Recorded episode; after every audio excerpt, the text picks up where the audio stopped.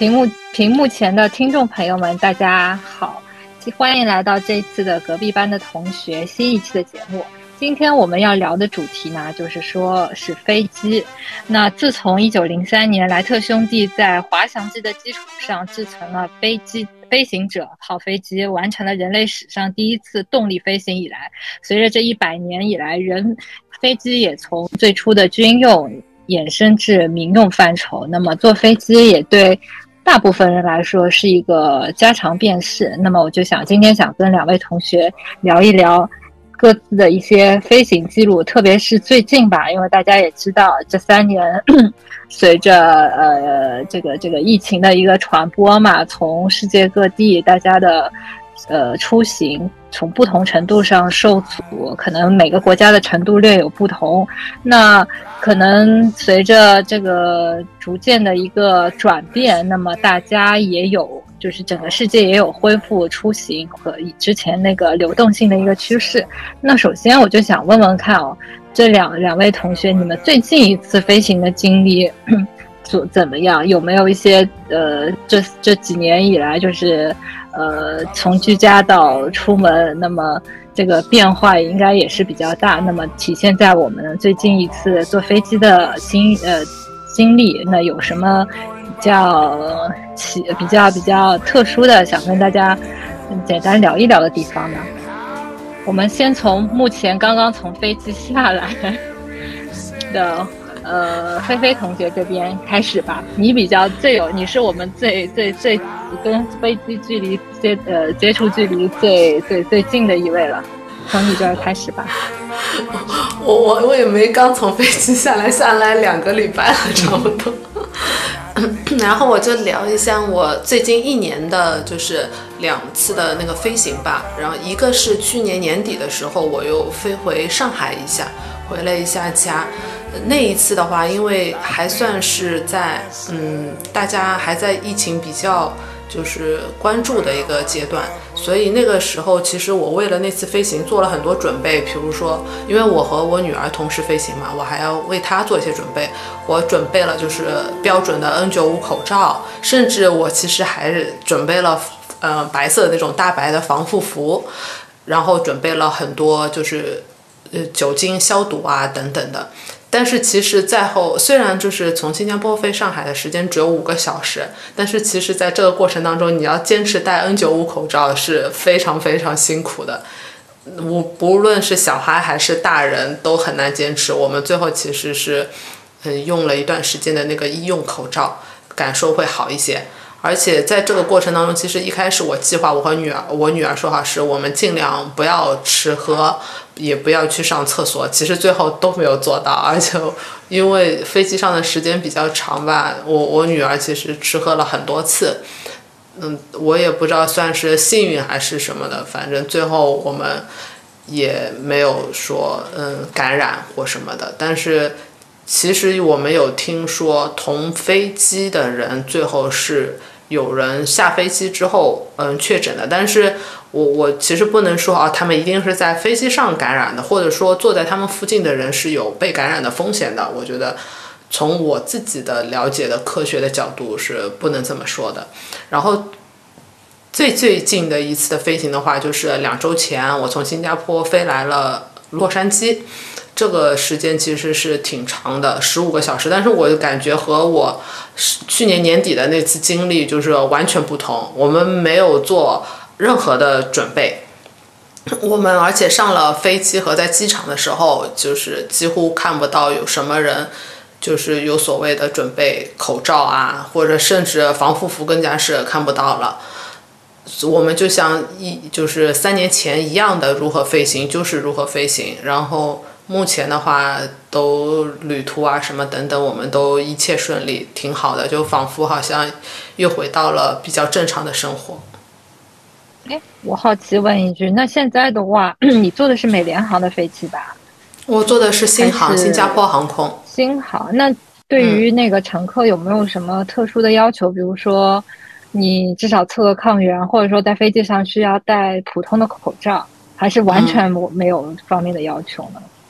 嗯因因为我身边就是嗯新新新加坡出发的，就是这几个月的话，我了解，因为我其实甚至在来美国之前，我上个月还去泰国出差了一下，包括还就是身边有很多人都是在新加坡出发旅行。我了解到的是，大部分的国家对这种就是出发前的检测，或者甚至对你疫苗证明的检查，都已经几乎没有了。然后通过新航发布的消息是说，只有在对极少目的地的航班是有嗯戴口罩要求的，是只有这仅仅有一小部分的国家还有一些额外的这些要求，嗯，大部分我了解到的都是没有了。我我表示大为震惊。好了，继续。哎，那你那时候飞中国的时候，你上飞机前也需要测核酸吗？嗯，我去年嗯，当时十一月的政策是需要测，呃，两次两次核酸，一次是那个查血的那个检测，分别在四十八小时、二十四小时，然后要测那个嗯核酸，然后还有一个就是要测你的血液里面有没有有过曾经被感染的，就是产生的抗体。就这些都是国内的要求是吧？对，其实你永远要符合的是目的地国家的要求。其实出发地对你几乎是没有什么要求，因为你是要离开这个国家嘛，所以它其实是对你没有什么要求的，主要还是目的地的国家的要求你需要符合。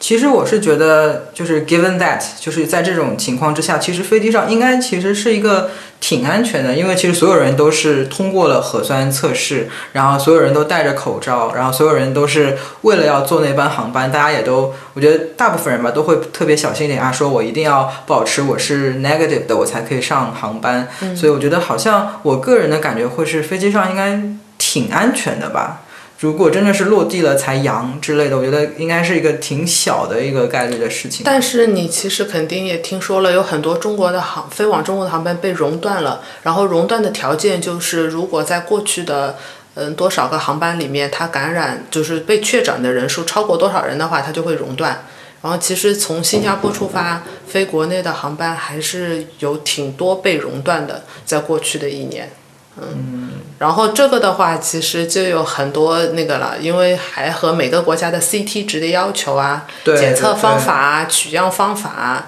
这等等很多都是有关的，所以这个东西其实很难深究，有一部分真的就是运气原因吧，我觉得也是。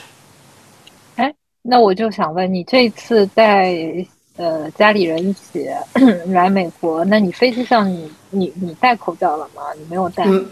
没有，就是我就像前面说的，我感觉就是和三年前又回到一样的生活一样的。哦，还还有补充一点，就是去年我虽然准备了那个大白的衣服，但我最终没有穿，因为实在是太热了，根本是比口罩更难坚持的一件事情。那个是我最早最早放弃了。其实到了，虽然我带到了机场，其实我后来是放弃了。然后，甚至这个 N 九五口罩我也没有坚持到最后。所以你们大白没有穿，就是上飞机。对对对，因为真的是太闷热了，不行。因为他的手手脚，我想问问看，像对你来说，你最近的一次飞行经历是怎么样子的？哦，其实我的这一部分会比较的离题哦，因为那个我上一次飞其实是疫情之前了。对，所以还蛮正蛮正常，没有什么特别不一样的地方吧。我觉得疫情呃对于飞行方面的影响，对我来说就是疫情导致现在机票非常非常非常的昂贵。就哪怕我现在生了小孩儿，是啊，对我父母来说是他们的第一个孙辈，但是他们到现在都还没有见过，就是因为啊呃最。基本的原因就是因为我买不起机票，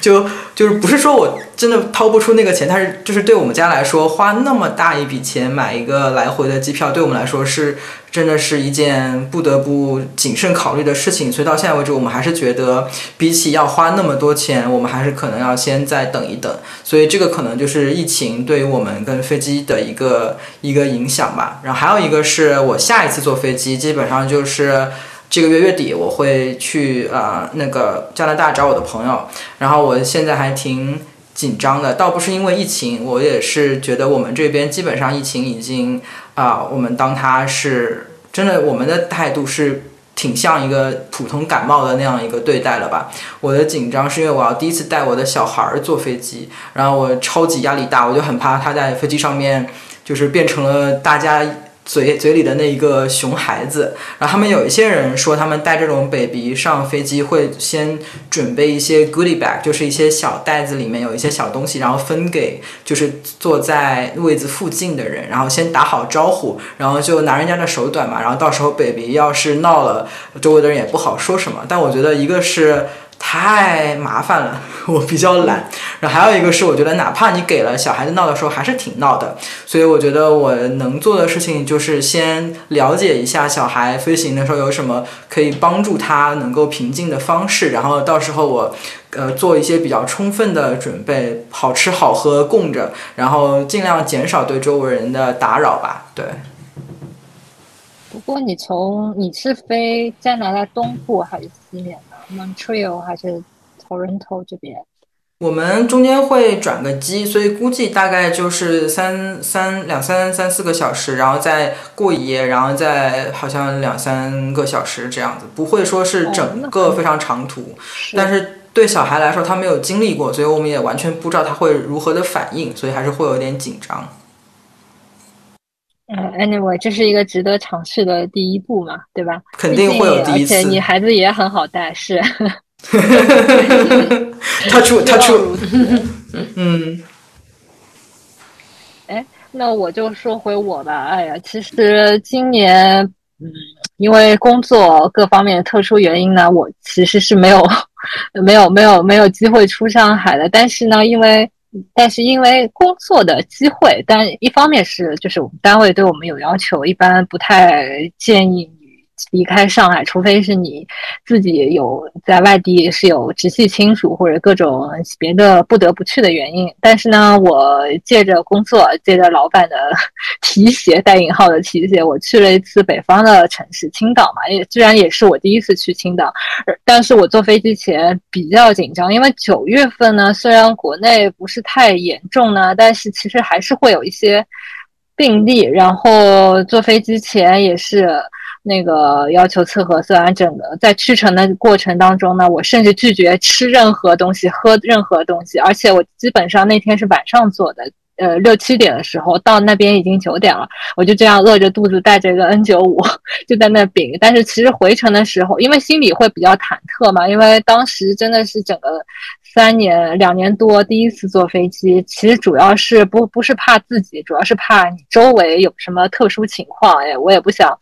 不想被感染到，不是说疾病的本身，是因为你感染到会有一些别的很麻烦的事儿。然后，但是在我回程的过程中呢，反而我 愿意我戴着普通的口罩，然后呢也在机上喝了水，然后也开始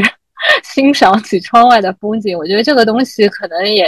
呃，人性总归还是向往自由跟，呃。不习惯那么紧张的，所以可能过呃过了这么一段比较束缚的日子以后呢，一旦接下来如果放开，可能大家突然一下会觉得比较难适应，但是其实也会都好。就像那个菲菲同学嘛，他说第一次回国其实准备了特别多，但其实最后用上的也就那么多。所以，哎，希望我们这边也能及早能够 恢复正常的生活，能够有更多的机会去。坐飞机吧，然后那么我就想，哎，我想问一下你啊，你说，我想问一下你啊，就是那你在上海，比如说你上班下班，你会不会坐地铁、公交就戴口罩这样子？就是你应该还是有这样子。那你就是因为其实这样的话，在这个公共的空间里面也会有感染的一个风险嘛？那你会觉得在坐飞机的时候压力特别大吗？就是相比较会，因为其实这是为什么呢？对，就这一段我不知道能不能播，但是反正可能再再回头再看吧。其实大家更多，特别是我这个年纪，怕的更多的是，嗯，你被转走或者各种这个这个政策，比如说你感染了，你家里人也必须要必须要在家隔离什么什么的。但是呢，它是现在政策是呢有一个有一个有一个习惯，就比如说像机舱，它可能它可以追溯到每一个人的话，它一定会追溯的。如果说我这一班航机有一个人测出来是阳性了，那他就会锚到你个人。然后如果你是一个饭店，因为现在不是都是有手手机扫码嘛，它是能定位的。但是像您刚刚说的那个巴士啊。地铁啊，其实它是很难定位到某个人的，哪怕它有大数据，但是这个颗粒度是否能够精确到某一个个人，其实是一个非常宏大的、非常非常复杂的一个任务。所以我在我。在我认知范围或者我了解的范围内，没有一个人是因为坐一班地铁，然后他变成易捷的。所以，坐呃，而且坐地铁来说，对于在上海这个大的城市通勤也是一个呃必选项嘛。你不可能说为了避免这个所谓所谓的麻烦，然后我不坐地铁。所以，目前大部分人其实还是会搭地铁或者公交车这样的公共交通去通勤。哦，原来是这样，我不知道，就是在这样的交通工具上面，原来是不会被调查到的。因为我的另外一个猜想是说，因为嗯，我的另外一个猜想是说，对于大部分人来说，那呃，出去上班是一个。必要的事情嘛，那大家这哪怕是最后有一些人啊感染了，然后他是因为上班呢，大家都会觉得说情有可原。但是坐飞机可能大家都会觉得不是一个必要项，所以可能坐飞机的心理压力会更大。就好像那个呃，到时候那个风风控楼搞团购，可能买就是大米啊、菜啊的人觉得这个这个是刚需，然后买可乐、买蛋糕的人就会有些人会觉得说啊，你好矫情啊，你风控了，你还要吃这些东西。但是可能呃，一个是。嗯，对于这些需求来说，每一个人对这种东西的需求的态度是不一样。有些人可能他就是需要可乐、咖啡，对吧？你很难去定义一个人到底是一，你很难去定义一个东西到底是不是刚刚需。For everybody，就是这个是很难的一个事情。那坐飞机可能就大部分人都觉得啊，你可以没有那么必要，或者你是出于出于去玩的心理啊什么的，所以可能反过来，这个也造成了对于坐飞机的人本身来说，他的心理压力可能会更加大一点。嗯，你说的对也不对，我觉得其实吧，真的是想要出去，或者他不得不出去，因为有些工作还是要出差的，他会不会 care 这些所谓的舆论压力？因为这对他来说是个必须嘛。那么对于有些人，可能他本来是挺爱旅游的，但是因为这个原因，呃，有可能会，但是其实不是主要原因。我觉得主要还是因为减少各种所谓的一个风险吧，因为你毕竟你对外，因为中国也没有大范围那个传播过嘛，对吧？大家也没有形成所谓的一个群体免疫。但你在现在这个时间，如果你坐飞机，其的确是会有一定的概率去感染上的。我觉得更多大家还是从实际的角度出发，舆论的压力现在 也并没有那么大了。因为这样的事情太多了，大家大家的这个底线已经很高了。那你国内坐飞机，你国内坐飞机需要做核酸之类的吗？对啊，都需要啊。哦，也需要的是吧？OK。对啊，反而反那因为飞机这个东西，毕竟我觉得比公交车这种地铁反而呃要风险大一点嘛，因为它毕竟长时间在一个密闭的范围内，而且有些人要吃要上厕所。其实地铁你也不可能说坐一个小时吧，对吧？而且大家不会在地铁上吃东西的，也没这个心情。对对是，反正就是这个样子。好了，这段可以掐掉了。啊，那我们接下来可以了解一下，就是大家的过往经历当中有没有比较难忘或者说印象深刻的一次飞行的经历，能不能？跟我们屏幕前的听众们大家分享一下呢。那你们俩，你们俩反正已经合体了，你可以随随随便谁想到谁先想到谁说吧。我先说吧。嗯，我印象比较深的一次，应该就是八个我女儿八个月的时候，带她做了一次长途飞行，是从新加坡到澳大利亚。那个是记得一个过夜的航班。然后我女儿睡觉又是一个比较容易醒啊，比较时就是容易受外部环境影响的，所以那次其实就像第一次家长带孩子出远门坐飞机的那种紧张心情，可能就像花同学现在的那种有点不知道啊会怎么样发生那种心情。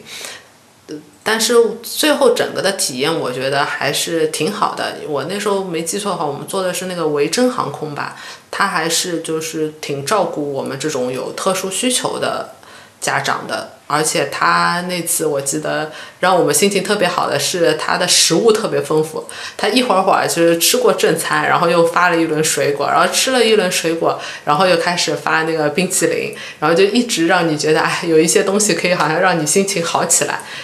而且孩子好像只有比我想象的表现更好一点。他其实平时是一个比较容易暴躁、比较容易哭闹的孩子，但是哎，在这个好像新鲜的环境下，他反而好像就是嗯，有很多新的东西可以让他观察什么的，他反而比较嗯，心情还不错。虽然其实最后他确实睡眠的时间比较短，时间也被打破了，还有时差的问题，应该是比较疲劳的。但是他整个的状态比我想象的好很多，嗯，好，到到我了是吧？我觉得孩子，对对对，哎，我插一句，其实说不定那个小朋友还比较喜欢这种新奇的环境，或者是他一下子到新奇环境被唬住了，因为平时他在家里就很习惯了嘛，那么可以做，大家会来哄他，但是就是你一下子，比如说你一个普通观众走向了舞台，他会被唬住。就不不会像平时那么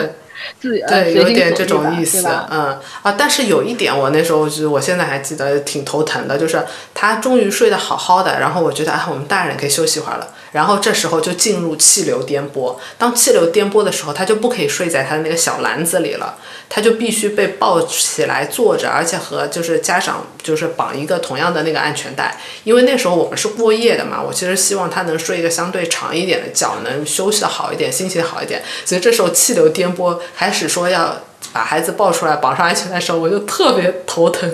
居然要把他主动的弄醒。哦，把小孩主动弄醒是一件非常痛苦的 事情。而且他那时候没睡够，其实心情比较不好，然后又颠簸，你要把他把他抱起来，跟你绑一起，那个时候那个挺棘手的，嗯。嗯，那菲菲同学呢？你是说我是吧？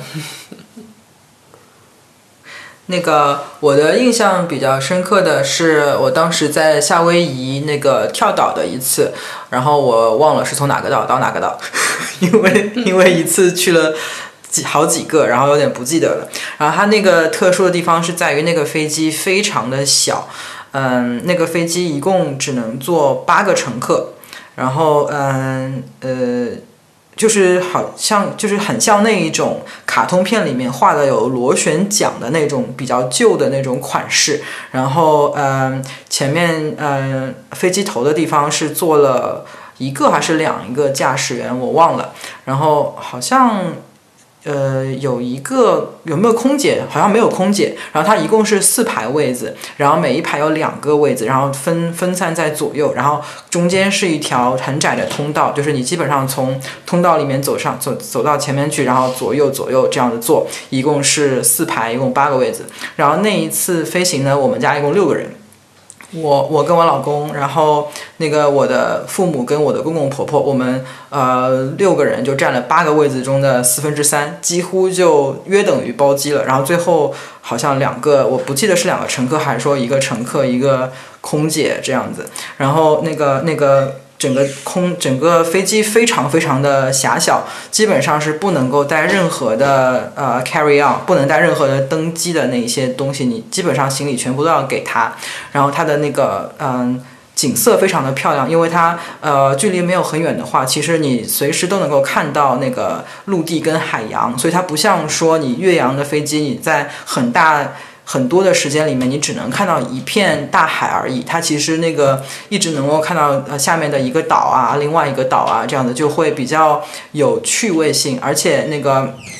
那个飞机又非常的小，你可以看自己这边的窗户，你还可以看对面的窗户，就基本上一览无余。但是飞机小的一个呃特点就是，飞机小的话它比较容易摇，就是如果是有气流的话，它会摇的比较严重一点。然后当时呃我们呃飞的时候，我记得有一段时间也是非常的摇晃。然后呃我的爸爸跟我的妈妈他们就坐在我们前面嘛，然后我看到他们两个就隔着那个走廊，然后手牵着手，感觉。就是我妈有点害怕，然后我爸又牵着她的手嘛，看得出来。那个真的是我感觉我活 我活这么大这辈子看到他们两个最甜蜜的一个 一个呃。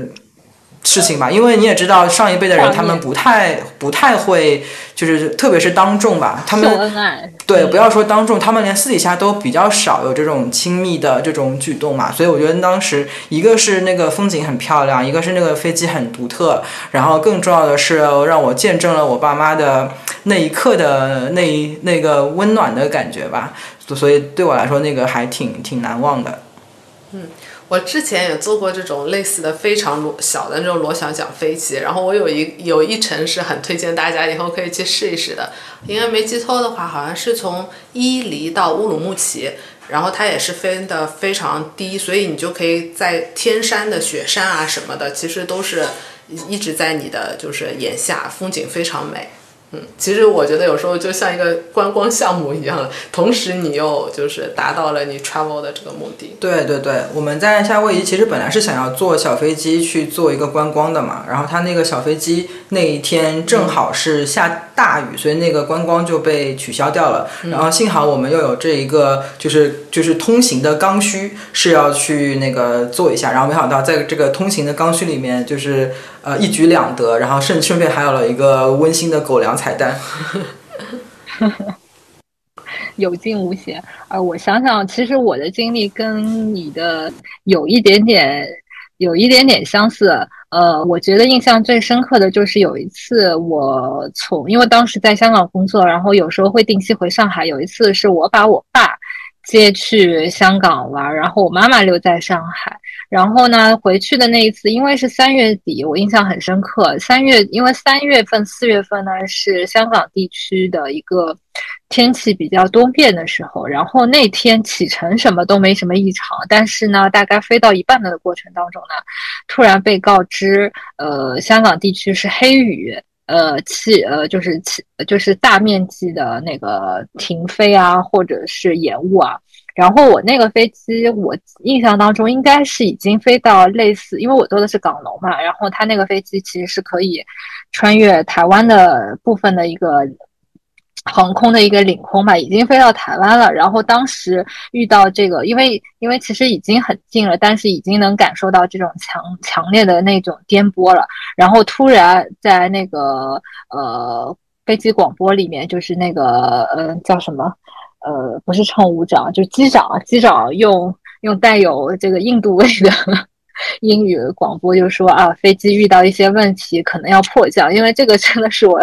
这辈子第一次遇到迫降。其实如果说我一个人倒还好，但是呢，我旁边坐着我爸爸，就是感觉嗯。就是突然有一点很慌的念头嘛，也不知道是什么情况，而且他讲的很多术语，其实我也不是听英语，也不是很能明白。然后呢，后来后来大概。飞机就突然在台湾的高雄吧，高雄机场迫降了，就是停了好久。然后我印象很深刻的就是，呃，机机组人员在广播里面拼命的在安慰那个乘客。然后呢，因为每个座位上其实都是有那个有一个电影的嘛，就是有个小屏幕，你可以选择电影，也可以选择听歌。我印象很深刻的时候，我。当时我看的是国王的演讲，是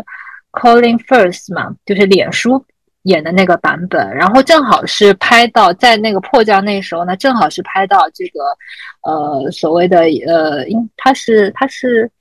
他是就伊丽莎白女王的父亲嘛，是是爱德华一世还是二号？好像我也忘了他的那个称号了。就是说他在那个自己的兄长，就那个爱爱爱爱美人不爱。王取王位的那个爱德华一世退位以后呢，就是临时临危上阵，然后他自己又有很严重的口吃，然后当时好像英国也是面临的那个二战的威胁嘛，就是德军的飞机时常在伦敦上空在威胁，等于说在这个国国国仇国难国难当头的这个时刻，就是这个。表演他的这个前英国前国王怎么克服困难，然后带领什么群众啊，带领人民一起战胜那个。在黑暗时期度过，然后最后战胜困难，什么赢得胜利嘛？是，然后看这部电影就非常能在那个瞬间给我带来一点一点的鼓舞。然后呢，然后再没办法，因为其实飞机已经当时已经延误了嘛。但是一般呢，我但是当时好像因为飞机迫降在台湾，我好像是手呃手机电话是没有任何电话信号的，我也没有办法。跟我在上海的妈妈去联系，告诉她啊，我们飞机出了一点状况，现在在台湾，然后就很着急。但是好像我通过什么办法，我有点记不清了，好像是能 get 到香港的信号嘛。然后我给我在香港的一个好朋友 打了个电话，然后。拜托他去跟我那个呃妈妈那个上海的妈妈那个联系，说我们那个现在还好什么的。最后虽然那个飞机呢也在半夜当中，就是就黑色的那个黑黑雨警报解除了嘛，也顺利飞回香港嘛。但是其实那个那一瞬间得知要迫降的那一瞬间，我还是蛮紧张的，特别是我爸爸在身边。但是呃我也是怎么说呢？那一刻就感觉到自己。自己的那个责任很，突然给自己给自己加戏嘛，就觉得这个责任还是重大，要保护好家人什么。就想想，如果万一碰到一些紧急的事儿，我就脑子里自己在 picture 啊，我应该怎么做怎么做。然后好在有惊无险，但是那一次飞行给我带来的印象还是蛮深刻的。你当时有担心自己的人身安全吗？其实是有一点点担心的，因为那次当。呃，颠簸的特别厉害，而且他说迫降，我也不知道到底是真的因为天气原因，还是飞机自己遇到气流的原因。其实是有一点点慌的，还好旁边是爸爸，然后至少觉得跟家里人在一起也能心安。你有你有感觉到你爸爸有有同样的担忧吗？呃，我觉得他会有一他的新奇。大于担忧吧，因为我爸爸坐飞机没有我这么多，他可能觉得他可能没有意识到这个危危险的这个就不风险的那个厉害严重性吧，所以就我觉得他还好，他还挺好奇的。嗯，所以你其实当时心情也挺矛盾的，一方面觉得有家人在身边是个安慰，一方面又觉得说如果身处险境的话，又又更多一份担心，这样。对对对，但是其实呃，我记得好像我不知道你们看过一个电影嘛，就是是甲方乙方还是没完没了，冯小刚拍的。当时好像他拍的是葛优跟葛优扮演的丈夫跟自己的妻子在闹冷战，然后也是一起坐飞机，突然遇到了类似像空难一样的东西，然后。呃，什么什么，在这个危险面前，大家冰释前嫌。我觉得，其实，在这种，嗯，所谓的一些生死攸关的时刻，的确是能够考验出或者激发出人类的一点点的一个一个最内在的一些想法或者情绪吧，就所谓患难见真情吧。那你下了飞机之后，有比如说？啊，去做一些你之前想了很久没有做的事情，或者是说啊，跟爸爸妈妈说啊，我爱你啊，什么之类的吗？我我觉得是很庆幸的，就是第二天会很开心，然后然后有一种劫后余生的这个想法。但是那种呢，感觉呢来的强烈，去的也很快。过了没过几天，我就觉得哎呀，上班好烦啊，什么什么好烦。其实这个就可能就是人人性吧。说明对我的震撼还不够足，对，就是最终还是要回归平淡生活的日常啦。就这个可能就是一个心跳插曲，然后当时的抖动很大，但是很快又就对恢复了平常。对对对，哎，那然后然后我就想问啊，因为其实坐飞机短途我觉得还好，但是对我来说坐。长途飞机呢，其实是一个，呃，其实是一个怎么说呢？嗯，其实是一个有一点点难以忍受的一个过程，哪怕是我要到的目的地是我很想去的地方。我想问问看，你们坐长途飞机有没有一些自己的一些所谓应付的方法，或者说打发时间的方法？坐长途飞机的话，其实这一次是我女儿出生到现在最长的一次吧。我们飞来是要十五个小时。这样子，我其实不单单不光光担心我自己怎么打发时间，我还担心他怎么打发时间。但目呃最后的结果是，其实我们还是觉得啊，整个过程还是挺愉快的，不觉没有我们想象的那么痛苦，好像。所以我觉得可能有一个办法，就是你先把它想象的比较痛苦，然后降低期望值。对对对，你真经历的时候，你就觉得哎，这想比我想象的好像好一点。说到让自己舒服一点办法的话，是这次我带了一个我邻居推荐给我的神器，就是如果是大家是坐经济座的，就是经济舱的各位，就是可能我估计听众朋友们百分之九十九都是经济舱的用户。对，然后对长途旅行的话，可能最不适的就是，其实你脚如果是长长时间就这样子要放正的话，其实是嗯，就是大腿下面其实一直被压着的话，其实会比较不舒服的。所以现在有一个就是坐飞机神器，是可以挂在的你的小桌板下面，有一个像一个小的，呃，类似于像吊床的这样子一个形状吧，然后就可以把你的脚搁起来。这样子的话，好像就感觉你的脚能是比较伸直的，而不是所有的力好像都受在你的大腿下方这样吧。反正我我女儿和我都觉得用的挺好的。还有就是我的一个让自己舒服一点的方式，我觉得就是你要把你很多做的事情就慢慢做，比如说吃饭你就慢慢吃，你要去上个厕所你就慢慢上，这个时候是你最不需要赶时间的时候，因为你无论把这个事情做快了还是做慢了，你这个飞机整个长度还是一样长的。你把每件事情慢慢做，你反而会觉得啊，好像很快，哎，又多少个时间过去了这样子。这是我唯一的一点点，好像小心得。在你说的时候，我悄悄的打开了橙色软件，看一下这个神器是吗？哎，你这个是是不是国内产的？Made in China，是的，是的，是的，是的，在批量生产。是的，淘宝，淘宝，我都是。哎呀，我不是应该说出来什么？我就是都是这个橙色软件提供的。好主意哎！我同事有一个偏方，因为他说长途旅行不是要倒时差嘛，然后他他个人的偏方是说少吃碳水，然后反而是能够帮你容易倒回时差。这个我不是很理很了解它具体的原理，因为你碳水吃的多，照道理应该是想睡觉。它的原理可能就是说，你一定要在坐飞机的上面十几个小时，你要逐渐把你的时差跟你的目的地的时间导到一致。就是说，该睡觉的要睡，不该睡觉的不要睡。但我不知道不吃碳水跟吃太多碳水对这个个体的这个时差的这个影响有多大。哎，这这只是一个小插曲。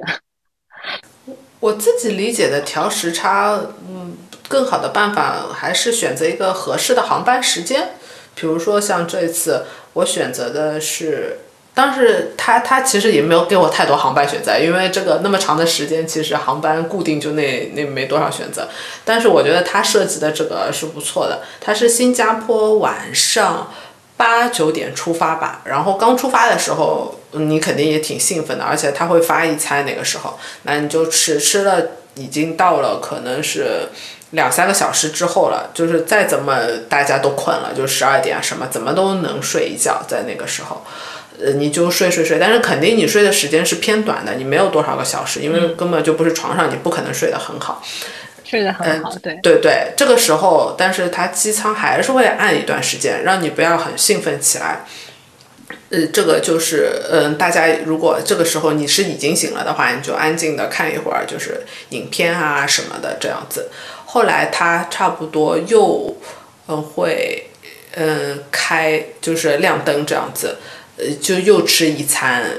这个时候其实是正是就是你要落地时间的白天的这样时候，那你就是让自己的身体就是兴奋起来了。等到我们落地了时候，是差不多它，嗯，刚晚上的时候，这个时候因为你还要办这种行李啊，什么时候你肯定能保持自己的清醒，因为你有很多事情要办。等到你再到差不多，我就住机场旁边的酒店的时候，已经到了晚上的八九点。虽然其实我并没有清醒二十四小时嘛，因为我的航班时间只是十五个小时，再加上一下就是飞机下来的这个时间，其实我只清醒了可能是。嗯，二十个小时不到，但那个时候因为我在飞机上睡的时间短，然后我又到了当地时间的八九点，正好已经累了，我就再一睡好了。其实我几乎第二天我就时差调过来了，所以我觉得航班的时间是很重要。如果它是个很尴尬的，你白天很白天的起飞，然后你到了那个又是要让你清醒一天的，但是你飞机上又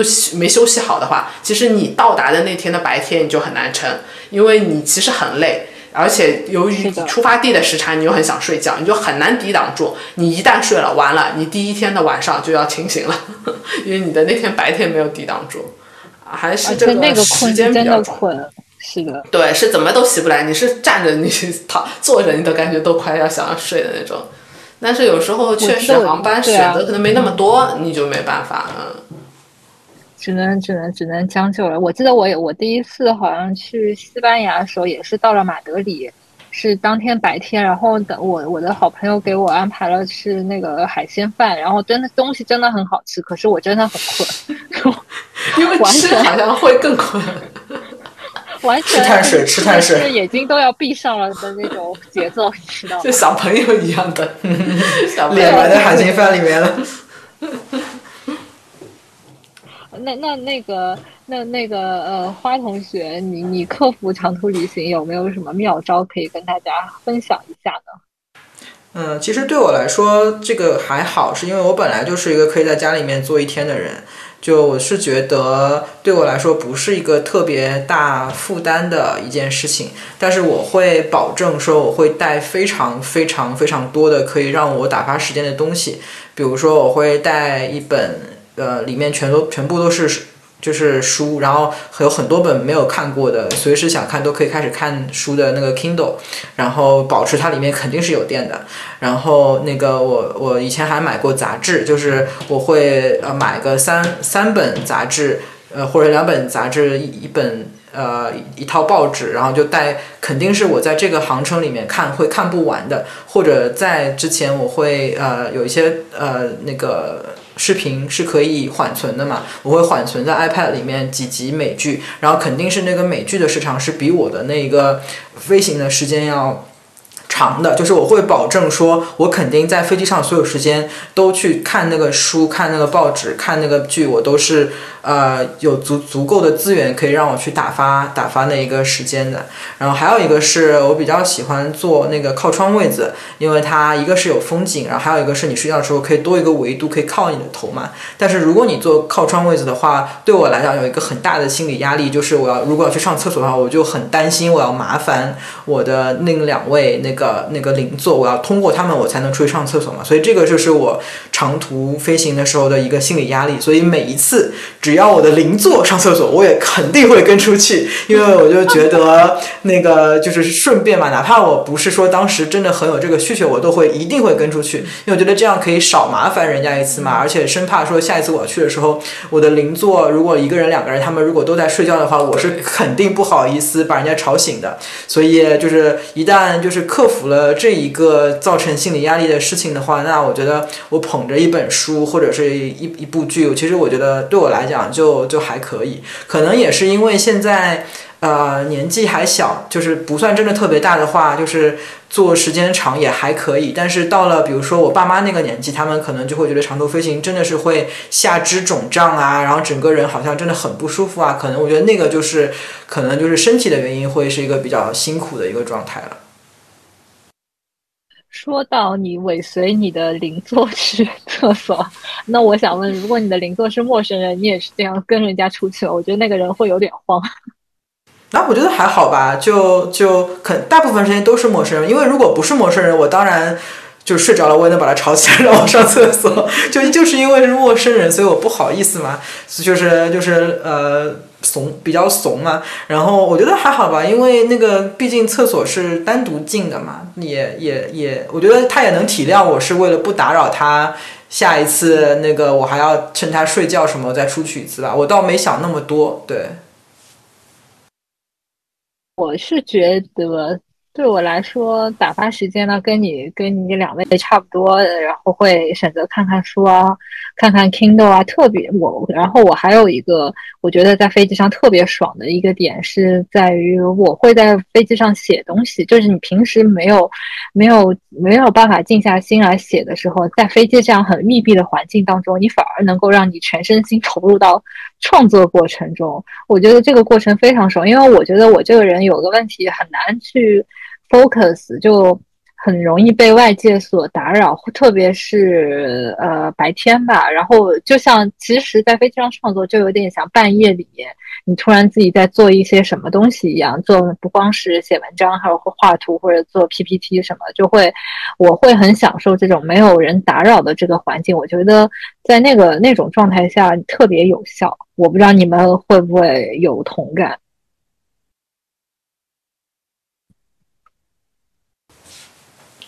我觉得我是相反，我反而周围有很多人的时候，我觉得是我比较难 focus 的时候。但是你这个倒让我想到了，就是我上个月去泰国出差回程的时候，我旁边的那一位阿姨，她就用呃自己的本子，在还没起飞呢，她就开始在那边写，一直写写写了很多。我想可能她就是和你类似的人，觉得是这是反而是一个很自己的。时间是可以专注于自己一些想法的记录。还我我的我的个人经验还有一个就是打发时间的呢，其实是聊天。有时候呢，你会选择跟同学或者是同呃朋友啊，或者是认识的同事啊出行。其实我觉得这个事情。点真的是一个沉浸式两个人沟通的一个很好的一个时机，因为也大他也没啥事儿干，你也没啥事儿干。但是呢，有时候我不知道你们有没有经历哦，就会不会你们跟飞机上的陌生人一路交谈？但但凡你能找到这样一个合适的一个对象去交谈，我觉得也是一个。打发时间的一个很好的一个利器，但是呢，呃，我相信，呃，我不知道你你们是怎么想的。有时候其实也是会遇到一些比较烦人的一些同行的乘客。那我想听听看你们有没有说有没有遇到过比较谈得来的同行的人，或者说更多时候遇到的是很很奇葩的同行的乘客，给你们带来各种困扰。我的话。我因为大部分情况我都是跟非常相熟的人一起飞行，然后如果是自己单独飞行的话，就一次很长时间是从新加坡飞纽约。但是我是一个不喜欢跟陌生人就是交谈的，所以我并没有 那个太多的这种经验。哈哈，我我来贡献一个我的糗事。想当年，这个是还蛮久之前的，很久很久之前的事情。我当时还在香港，我都还没有去新加坡。然后我当时是单身，所以呢，就是抱有一些就是不切实际的幻想嘛。然后呢，那一次坐飞机呢，对，就真的幻想有一点点要实现的苗头了，就是身边坐了一个帅哥。然后呢，那个那个。我就呃，但是呢，我又是个很怂的人嘛，所以我不是很会去跟别人搭讪啊什么之类的，呃，所以呢，我就想要动脑筋，然后吸引这个帅哥的注意力嘛。然后我觉得我也是个，然后我也觉得我是一个脑回路有点清奇的女子啦，就可能那个帅哥给我的气质感觉是他可能。挺文质彬彬的啊之类的，所以我决定吸引他的注意力的方法呢，是我掏出了我的 iPad，开始上统计课程。就我翻出了我事先缓存好的那个视频，是在上 大学的，是在。哎，我插一句，你是不是对帅哥有什么误解，或者对男男性群体有什么误解？他对文质彬彬有误解。我我对对我对我本人也是有不小的误解。反正就是整个事情呢，就是。对，我就自以为自己在看那些数学的讲讲课视频是一件很值得就是有吸引力的事情的。我觉得。就算没有心灵，至少很很很独特吧，是吧？我觉得对方要是有兴趣的话，也给了他一个跟我搭讪的借口嘛，对吧？然后，但是我表演了半天，他没有要理我的样子，然后我也鼓不起勇气主动去搭讪他。他好像也在开了个电脑，在忙什么，我也不知道。我也我也不是那种就是好意思去狂看人家屏幕的人嘛，就是那个那个，可能他也不好意思看我的屏幕。Anyway。那个那个，反正我表演了半天，看看数学，他没有响应，然后我就有点无聊了，然后我就掏掏出了手机，想要呃看一下手机上的一些照片啊，或者玩一下手机游戏啊之类的。这时候出人意料的，帅哥跟我搭讪。哇！但是帅哥跟我搭讪的话是：哎，这位小姐，你怎么能玩手机呢？他就说：“哇，你这个是拿全全飞机的人的生命在开玩笑，你怎么能玩手机呢？” 然后我心目中那个文质彬彬的形象就立刻倒塌了。我觉得说，大哥，你不知道有一个叫飞行模式吗？然后又再次，因为我很怂，所以我不会跟人家就是正面有有这种那个就是。反驳嘛？那他说你不要用手机，我就默默的把我的手机塞回去了。但是我心里面也对他没有了没有了那个那个想法，就觉得说，哎呀，他怎么就是感觉就是也不是说，嗯，他不懂非就是。呃，飞行模式，而是我觉得就他跟我不是同一类人，就是他可能是一个很保守的人。那对我来说，我觉得飞机上面玩手机是一件根本就没有关系的事情嘛。那我觉得其实以小见大，我们肯定不会 过上，我们肯定不是能够一起过上生活的人，所以我就放弃了，不是一路人，然后放弃了对帅哥的花痴，认真的学学了一下我的数学，然后就就 end of the story 这样，嗯。就说，嗯，说到这个，我就之前记得我看到过有一个统计是讲，德国有很高比例的情侣都是在火车上是他们第一次相识的，好像他们就是感觉文化下比较有和陌生人在就是交通工具上就是互相认识的这样子的一个环境或文化吧。嗯，好，就是小小的一点，你继续。哎，我要突然我也想爆个料，但是可能我大概率会剪掉这段，因为说到你刚刚不是说什么很多什么情侣或者朋友都是在火车上这种大大山陌生人认识的嘛？嗯，其实吧，我跟我有一任的那个男朋友呢，我们当时是一起，就是我们是那个 Toastmaster，就是那个英语俱乐部。对吧？就大家一起搞那个去外地旅游，然后回程的时候呢，呃，因为我们的那个队长临时有事儿，他先走了，然后我就担任这个临时队长。然后回去有一个有一个任务呢，就是说要分配火车票。然后我非常有私心的就把那个当时互有好感的一个，就后来成为我男朋友的人，座位放在我的旁边。做得好，做得好。我跟。我跟你说，所谓的这种天意，有的时候是人为的天意，就是人为造成的灾难，你知道吗？灾难。我我跟你讲，就是老天爷给了你这个机会，让你去把那个座位分在一起的，这还是个天意，还是因为你你不放在一起，你怎么对得起老天爷给你的这次机会呢？而而且，我记得我当时是跟一个比较要好的一个女性同学，我们两个在一起，但是在。对，然后她还，他还，他还来个神助攻，说，哎，为什么我们，哎，你们俩怎么坐老坐？因为你知道中国内地的那个动车是，就是有两人坐，有三人坐的嘛。反正，反正呢，我正好是把我跟他的位置连在一起，然后旁边是没有人打扰的。你 女同学会理解的，女同学能理解的，给他一个眼神。作为一个好朋友。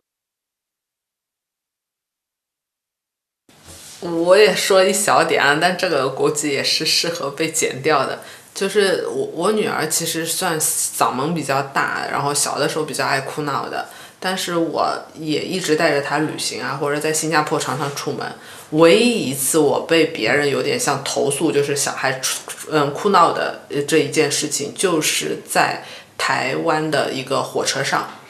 被嗯前面左呃左边，其实他跟我是我们是有点距离的一个嗯中年男子讲，就是你带，就是差不多意思起来，就是呃站台突然站起来，就是说哦，你带孩子出门，你就要管好孩子，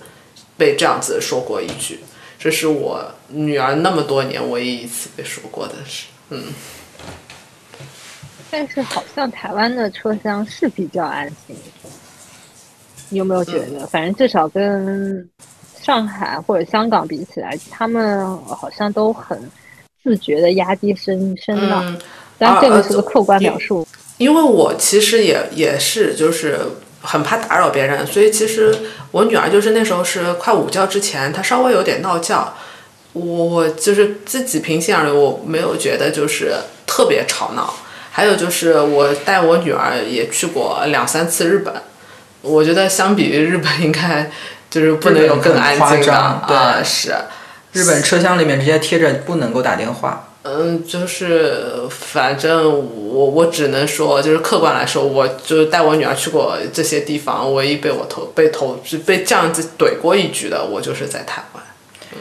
就我以前在这种密闭场合遇到小孩比较吵，我也会觉得啊挺吵的什么。但是自从有自己有小孩之后，就知道说，有的时候不是你带小孩带的好不好的问题，是真的小小孩是会失控的。所以我自己当妈之后就会啊，就是屁股换了一个方向坐之后，就完全的体会到了这个事情。对。然后是你前面提到哦，有人现在其实会做法什么给身边。就是位子的人先准备一些小礼物啊什么的，其实我我不是很赞同这个东西的，因为我觉得这个东西只是你改变不了一个人心里的想法的。他如果被吵闹会觉得很那个的话，他其实还是会这么想，只是所谓的就像你讲的啊，他可能拿人手短，他不好意思站起来说让他这个表现出来，但是并不会说让他心里没有没有这个想法，会有这个想法的人还是会有这个想法啊。而且万一有人当面就拒绝了你的小礼物，那就更尴尬了。嗯，而且 人家也不是说一定要拿的嘛，我何必一定要上来就欠你一份情呢？对，而且我自己的感受是，其实比较就是就是很难讲，我我也很难讲用文明度来讲吧。反正就是你会觉得很多社会包容性的，还是就是有它这种社会特色的，就是有些社会就是比较。但我觉得，如果说不一定要给一些东西，但是事先跟你周围，特别长途旅行，跟你周围的人打个招呼，就说小孩子年纪小可能会吵到你，这样方式会不会比较好？因为这我觉得这是个常识啊，就是呃孩子小就是会吵到人，这就是一个常识啊，就是啊。我觉得不可接受的是，小孩子在那边吵，你就放任他吵。我觉得这个就是我自己做家长，我也觉得不应该这样。那如果你已经试图要呃安抚他了，比如说如果飞机上是平稳的在飞的时候，你站起来走一走，拍拍他，就是如果你真的有在付出这个努力的时候，我觉得那的确是没有办法。那如果有一些家长他啊真的是不管，那我觉得那个是有点过分了。嗯，但是我觉得有时候也分情况。因为有一些家长他会处有些处理方式真的是和家庭教育也有关嘛？因为有些家长是所谓的他不想就是通过孩子哭闹就能得到东西，给他一个这样的反馈，所以你会看到有些时候在公共场合会有一些孩子哭闹，家长没有说及时哦，就是说哦你要躺好我就给你了糖，你就不要哭了这样子。我我也还是仍然能理解这样的家长，他是在用他的这种教育方式去教育孩子，当然。当然，自自己当了就是家长之后，更加能包容这种行为。但是，即使我觉得没有，就是当家长之前，我也觉得这是虽然他有影响到一点别人吧，但是我觉得不是说哦，我我我就怎么不那么不能容忍这个东西，就是多就是让让我变成一个很大对我来说的困扰，我我也觉得没到这种程度。最起码我是不会站起来就是。指责别人家长，就是无论到什么程度，我觉得我我不会做。嗯，就对我来说，我生小孩之前，就是我会觉得这个烦，但是我就会觉得说啊，就是自认倒霉，就也不是说倒霉，就是我就认了，就是这个就是一个一定概率会发生的事情，那发生就发生了，就就是也不是说对我有实质性的伤害或者是怎么样，那就忍一忍呗，这样。嗯。就是不会有那个冲动说一定要指责对方或什么这样子。啊，不过如果小孩坐在你后面的椅子一直直在踢你背，那个那个是很对对，关键真的是要看对对那个家长有没有在试图要去正确的教导那个小孩。我觉得那个对我来说是，呃，我会 appreciate 吧。那个家长如果他有在付出努力的话，那小孩失控真的是没有办法的事情。然后我觉得，如果每次都要准备什么 goodie bag，我觉得也是一种形式的卷，嗯 也也是一种其实不想不想让它发展到越来越卷的那种程度。对，而且这个好像就是你生小孩就对别人的一种亏欠，但是其实不应该这样去想这个事情。嗯对，就是社会的存在，就是小孩也是社会的一部分嘛。那在一个公共的区域有小孩的存在，那也是一件不不可避免的事情吧？对。就像你公共场所要设置些无障碍设施啊，给一些有特殊需要的人，他可能就是呃，以就是为了有一部分人，你你可能啊，对你来说反而是多余啊或者什么，但是这个社会就是要包容各种各样的人的，你你要有这样子的，就是各种人都适合的这样子。对，就比如说有一些啊。呃，餐馆，或者是有一些地方，或者是有一个我知道有一些游轮的那些游船的那些 trip，他们就是不让小孩去的。那就是他会造造，就是造就一个小孩 free 的一个空间，让那些不喜欢有小孩存在的那一些人去特别的在这样一个地方去享受他们自己的一个 trip。我觉得那这是一个，就是有这样的一个需求的话，就会有这样一个产品出现。那我觉得如果真的是有这样需求的话，呃，可以考虑去使用这样子的一个产品。好，扯远了。要不就是幼儿幼儿列车、幼儿飞机哈。呃，就是没有小孩，哦，对，对，就是没有小孩，那就就他们有一些 cruise，对，是没有小孩的。像小孩无烟区小孩和宠物禁止禁止入内。有有，其实有很多地方就是限制宠对物或什么对，的。其实是是是有对我。觉得这个对我想到之前在微博上看到有人提议啊，就是说因为动车啊，其实也是一个长一个旅途时间比较长的一个空间嘛，就有人建议就把小孩有小孩的就都放在一个车厢里面，然后有一些就是说是非小就非非非小孩的一个车厢，我觉得其实也挺好，因为动车很多人坐动车都是为了工作上嘛，有时候可能还要开会啊联络，但是如果有小孩，这个就小朋友很难控制嘛，有甚至有些小朋友会走来走去什么的，我觉得其嗯。这其实是一个很好的建议。对对，嗯，哎那如果说除了这些很难以控制的一些同行的乘客以外，那坐飞机本身有没有一些，呃，你觉得对你来说需要克服的点呢？对我来说啊，我我先说我自己啊，就是说我现在做噩梦会有做两种，一种就是要考试，但是我没有准备好；另外一种噩梦就是我要赶飞机了，但是发现赶不上了。就因为我有大概两次，有两次啊两三次这个飞机误点的这样的一个经历，有一次是真的是误点了，只能自认倒霉，然后那个重新买了一张机票，买了一张原价机票，然后另外两次是在那个踩着点，大概比如说六点钟关舱门，我大概是这种五十五分还在别的一个。别的一些 gate 或者登机口，或者找错了登机口，还在路上狂奔的经历，所以对我来说，误点是我心里一个很大的很大的阴影。我不知道你们对你来说，坐飞机哪哪哪个部分是除了乘客难以控制以外，别的方面有没有说你觉得比较难以忍受的一些？对我来说，嗯，没有没有特别糟或者是介意的事情，我觉得。我有一次是在那个纽约的，好像是 JFK 吧，然后要搭飞机去西班牙，然后那个很崩溃的那一次是因为就是现在他们正常都是可以在一个机器上面呃拿登机牌，然后就直接去上飞机嘛，然后因为在纽约那边上飞机的很多都是啊、美国人，或者是哪怕不是美国人，很很多的其他的一些人，他们去欧洲都是不需要签证的。那我是拿中国护照的，所以我是需要那个签证，我才能够去飞呃飞欧洲的。然后呢，那个他，所以他在那个机器上呢，他一旦我输入了我的护照号码什么之类的，他就不让我自动去拿那个登机牌。他说我一定要去人工柜台。然后我在那边真的是把每一个工作人员都问问遍了，我就是不知道那个人工台在哪里，因为他们绝大部分人都没有这个需求。然后，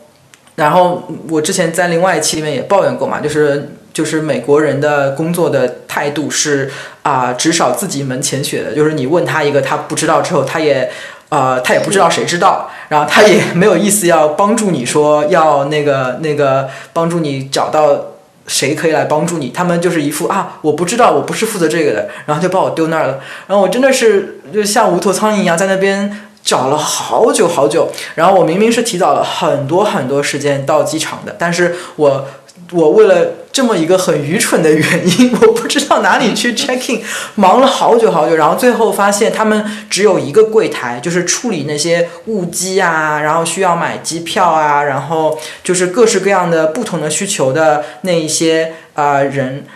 通通都是只排这一一个队，然后那个队里面呃，对吧？对，就是就是人工服务，就等于说你你打电话进去什么呃什么什么服务你拨一，什么什么服务你拨二，然后如果人工台请拨九，然后你可能要等个一个小时才会有人工来应你的那个，就跟跟那个情况差不多。然后那个台前面排了那个人龙绕来绕去，大概绕了大概有两三圈的绕的那个蛇蛇形的那个那个绳子的排队嘛，然后那个柜台只开了一两个。然后他每一个人都处理了很久很久，因为比如说那些误机的人，他根本就没有想好他要下一班坐什么飞机，所以他在现场就在那个那个闸那个那柜台上面去问说啊，这个飞机有吗？那个飞机有吗？啊，那个飞机有吗？然后然后他每一个人要服务很久，然后我当时快疯了，因为那个嗯误机的话机票很贵嘛，然后我就那个从队伍的最后一刻。一个人开始问我能插在你前面吗？就是我一个一个，因为我觉得我如果跑去问队伍排在最前面那个人去问他，我觉得对后面的人来讲是不礼貌的，所以我是从队伍的最后一个人去开始问，然后一个一个一个问，问到了最前面，就是我问了整条队的人我能不能插队，然后最后插到了第一个，然后嗯跑到了那个那个 check in 的 counter 上面去，那个呃他他才拿给我给了我登机牌哦。还有一个插曲是，这个就排这个队之前，我排了另外一个队，然后另外那个队也排了一段时间，然后排到他跟我说他不是负责那个事情的，就真的是中间超级多的曲折，我就难以想象说，这不是需要签证去的国家不是很正常吗？对于中国人来说太正常了，为什么在美国是这个样子的？我当时真的是非常非常的非常的崩溃，就我提早了很久很久，然后最后还是飞奔着去的那个那个那个闸机口。对，而且那个我不仅拿登机牌的时候迟了，拿到之后还要过安检，因为 JFK 很多人嘛。然后过安检的时候，我也是一路插队的，就是要跟那个人说，我就拿着那个登机牌指着那个那个登机的时间说，你能不能让我先走？然后有的人就就直接会说啊，你来，你先来，你先来嘛。然后有的人会真的是很认真的看我手里那张牌的，他真的是看到那个时间，然后才说那个那个呃，我会让你去。然后我是飞呃西班牙嘛，然后我说我的西班牙的机票呃那个那个航班要晚了，然后。另外那个人，我本来要插队的，另外人跟我说，我也飞西班牙。然后我说，我不是跟你同一班，我是你前面那一班。他说啊什么？然后我给他看，然后他很认真的看，说哦好好好，我让你到前面来。反正那次真的是让我对 JFK 有心理阴影嘛。我后来就就不太在在那么世界著名的机场，哇，太恐怖了。好了，我抱怨完了。我觉得真的坐飞机，我是经常遇到这种 九死一生的那个、那个、那个事情。我我，但是可能也跟那个吧，也是跟这个也是概率吧，因为你飞得多，总归会有一次两次碰到这种突发事件嘛。哎，那我就想问了，如果说给大家选择，你如果说同样的一些旅程，就比如说我从上海到北京，然后，呃，花花同学你可以，但呃，花花同学可能有点特殊，因为像美国它的那个公共铁路不是很发达，那比如说是同等的那个差不多的条件下，你们会有什么偏向性啊？就比如说我有些人更喜欢坐火车。或者我们脑洞也可以大开一点，如果因为毕竟飞机其实也就是这一百年以来的事物吧。你觉得如果说未来通行，那你觉得以后的人类会更加呃使用哪种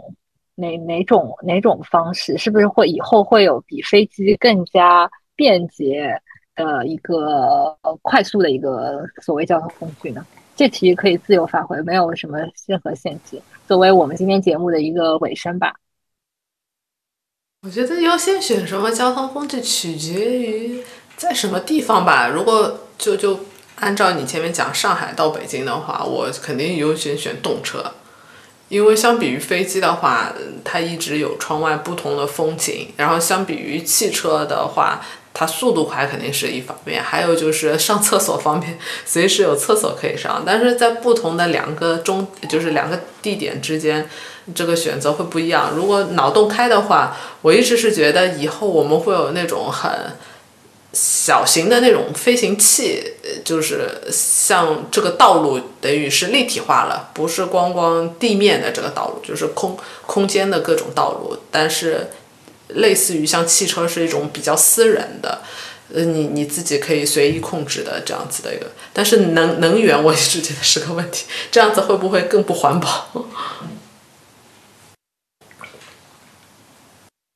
对他们比较过，坐飞机其实应该是地球上最不环保、碳排放最高的一个通行方式。是的。而且现在其实温室效应是很有问题的，这两年之类的很很长一段时间，温室效应带来的很多气候的变化啊，动物受到影响啊，洪水等等，其实都很严重。嗯，像花花同学，你们因为美国其实因为公路很发达嘛，就是比如说两个城市之间、两个地方之间，很多人会选择自驾，反而是。不会选择坐飞机嘛？那么对你来说，你觉得对你来说，你更偏向于自驾这种，还是情愿坐飞机呢？啊，我觉得自驾的好处是，你可以把 N 多东西都往车上堆。就就什么东西都不用考虑它的大小啊、重量啊什么的，都就是只要车放得下来，你就可以带很多很多，就是那个自己准备好的东西去玩嘛。我之前去美国的那个呃太浩湖 Lake Tahoe，然后我们是自驾去的，然后往车上堆了一个那个橡皮艇。然后一块那个呃桨板，就是充气的那个桨板，然后呃两个打气筒，然后各种配套的那个呃下水的那些东西啊什么的，丢了很大。嗯，后备箱很很多的东西，然后把行李箱忘了，然后一家人高高兴兴的出发了，然后到那边去，从从从内衣到袜子从头买起。你真的够了。对，但是就是自驾的话，你就可只要你不忘记，你就可以把你一家一档都搬过去嘛。然后那个，但是飞机就比较比较比较方便嘛，而且自驾，特别是在美国的美国那个地广人稀，有的时候开车还挺累的，所以我。不是开车的人，所以我觉得自驾就是作为一个 free rider，当然是很开心。但是开车会比较比较累嘛，然后开完车再去玩，其实是一件很很耗体力的事情嘛。然后。你说到对于未来的那一些想法，其实美国这边在炒那个无人驾驶的这个概念已经炒了很久很久很久很久了。然后其实大家也都一直很期待这个事情，是因为大家都觉得这个应该是未来的一个趋势。因为特别在美国这边高速公路上面，呃，驾驶的环境是非常简单的，就是你只要看啊前后，呃，你只要看左右的那个那个线，你跟着那个线走，然后前面的车不要撞上。其实它。绝大部分的情况下，它的那个算法其实是可以非常简单去啊，呃，那个搞定这件事情。但是这个东西，因为它涉及到很多啊，不仅仅是技术吧，有一些伦理上的一些考量。比如说，当出现事故的时候，它到底是要保护车内人还是车外人？这是一个非常难以用。就至少对对我来说，我觉得很难去想象如何用算法去解决这样一个问题嘛。所以我觉得基于这样子的一个考量，所以大家对于这个东西的呃发展跟接受度，其实也现在看来是进步的挺挺慢的嘛。就是当然现在有很多车它都有一个自动的驾驶，你可以手离开方向盘，但是它最后都会有个 disclaimer 说，嗯，就是你还是要。你不就是你不能驾驶，我也没有人，你不能那个司机真的是在睡觉，你还是要人眼去 eyeball check 做一个最后的一个一个关卡嘛。所以我觉得这个事情是一方面很令人向往，然后另外一方面就是又是其实是一个挺困难重重的事情。然后如果真的是放飞的向往的。话，其实我觉得我还蛮喜欢那个有一个动画片叫《窝翼》，里面那个他展现出来的那个对未来世界的场景的一些一些勾嗯那个。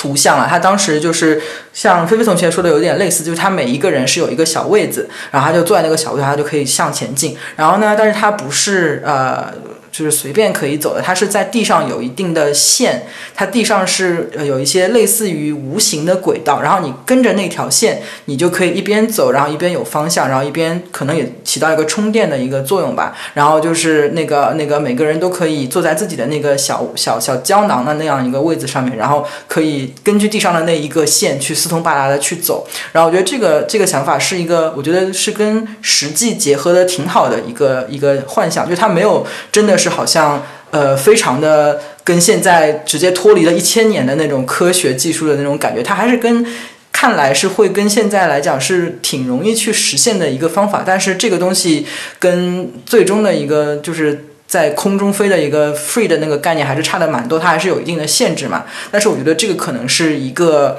也是一种一种一种发展方向这样的。我觉得那个动画片，对白德文那个动画片，我觉得还挺好看的。对，嗯。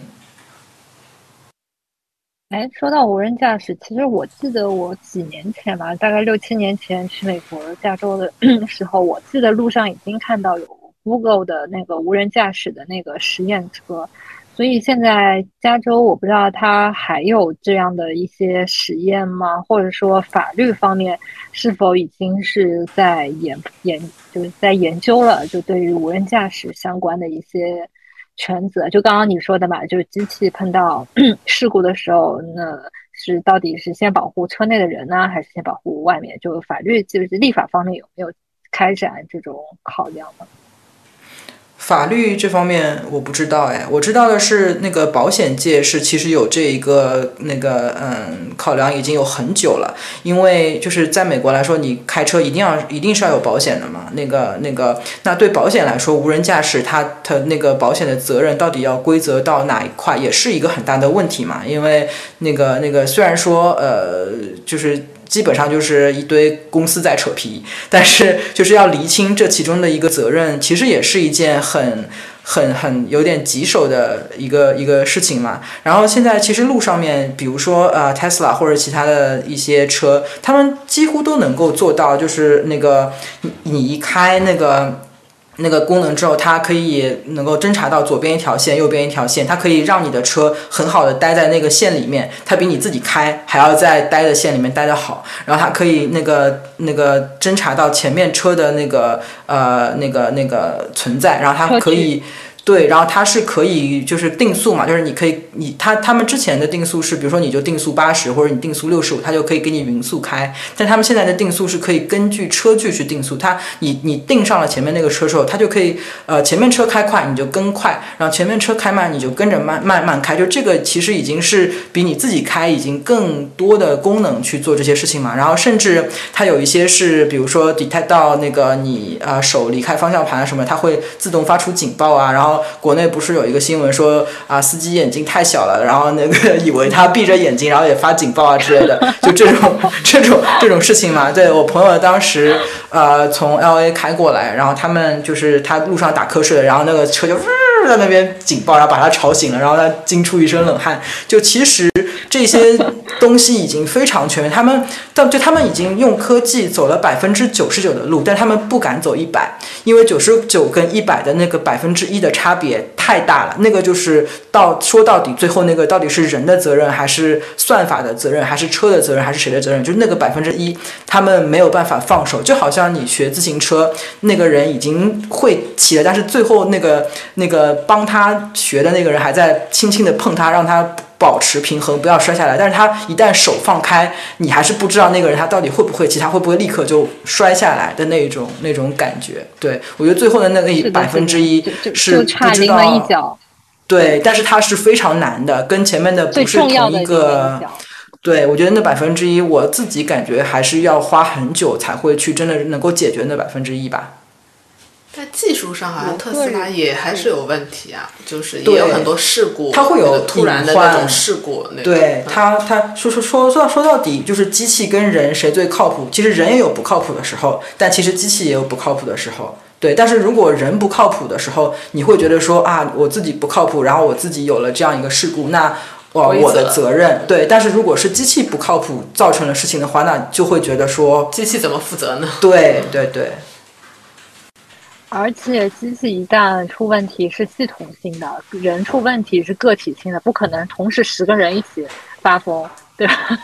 或者或者酒驾，对吧？然后我记得我之前去试驾那个蔚来嘛，蔚来其实他说他们的那个公司的人说，他的那个无人驾驶功能都已经开发好了，哪怕在车子上都已经装上了，但是它现在是禁用状态，也是国内相关的那些道路法律。那个制约就包括国内路况其实更复杂，我个人认为其实是不适合开放在至少城市以内啊，不适合开放那个自动驾驶的，造成就是带来的呃好处比你造成的那个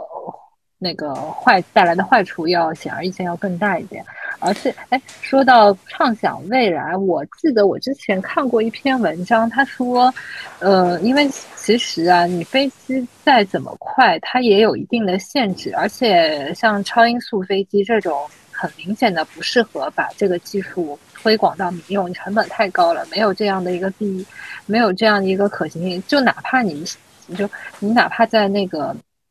高层飞，你再怎么速度都是受限的。然后他们就有一个想法，就是说在。地球中间挖出一个真空的管道，或者是不是说地球中间，或者在大大洋中间就挖出一个真空的管道。如果说理论上你有这样的一个真空管道，从北京到洛杉矶，好像只要几个小时，就是可以缩 缩短四四分之三的一个时间。我觉得我开一下脑洞，我觉得这个可能是将来的一个作为那个洲际洲际洲际交通的一个备选方案。就像那个原呃，现在不是从伦敦到巴黎，他们有欧洲之星嘛，对吧？这其实也是对于不同的那个，也它也不是州嘛，它应该是不同的陆地之间的一个陆地到岛岛国之间的这样的一个沟通方一个交通方式。所以我觉得其实也有可能会在不久的未来发生吧，因为毕竟一百多年以前人类也。怎么也想不到，居然一百年以后，飞行会成为一个普通大众的一个正常的可选的交通方式吧。你刚刚说到那个那个呃自动驾驶的上路的一个困难，我突然想到之前看到的一张图，说一张图告诉你自动驾驶为何上路如此困难。然后那张图是一辆那种中国的那种国产的那种土土的小面包车，然后它上面也没有车顶是光滑的，就白色的那种，看上去摩擦系数非常的小，它也没有装任何的就是行李架啊什么把手什么没有，然后它就。一个光秃秃的、一个光溜溜的、光滑滑的一个顶，上面放了一张比那个车还要大的床垫，然后用麻绳 捆了一个十字，对，然后他就他就他就他就，然后那张床垫，那个车在开嘛，很明显是他后面的那个车拍的照照片嘛，然后就那个床垫已经摇摇欲坠。然后他就说，这张图就告诉大家说，有太多这种意外的情况，就是如果每一个事情都是在呃预料之内去进行的话，那就很容易用就是那个理科的思维去解决嘛。但是就是因为有这种突发奇想的事情，所以到最后理科的人走完了百分之九十九，最后那百分之一就是要留给法律、留给伦理、留给道德，然后留给文科、社会学那些人去探讨。所以到最后，这个社会还是要文理的一个 balance 才能够。就是有一个和谐的大大结局，这样。啊，那作为这个节目的一个 ending 的话，我个人认为，飞行是改变了人类出行的路线，同时拓宽的眼界，也不断的在呃塑造。地球人类新的一个观念，那么我们也期待在从整个整个全球从呃 epidemic 疫情后疫情时代能够逐渐恢复，呃，也期待我们的技术上有更多的突破，去缩短人与人之间的距离，去拉快、拉近、拉近国家跟国家、民族跟民族之间的所谓的鸿沟。那么今次的这次的节目就告一段落。大家下次再见，拜拜，拜拜，拜拜。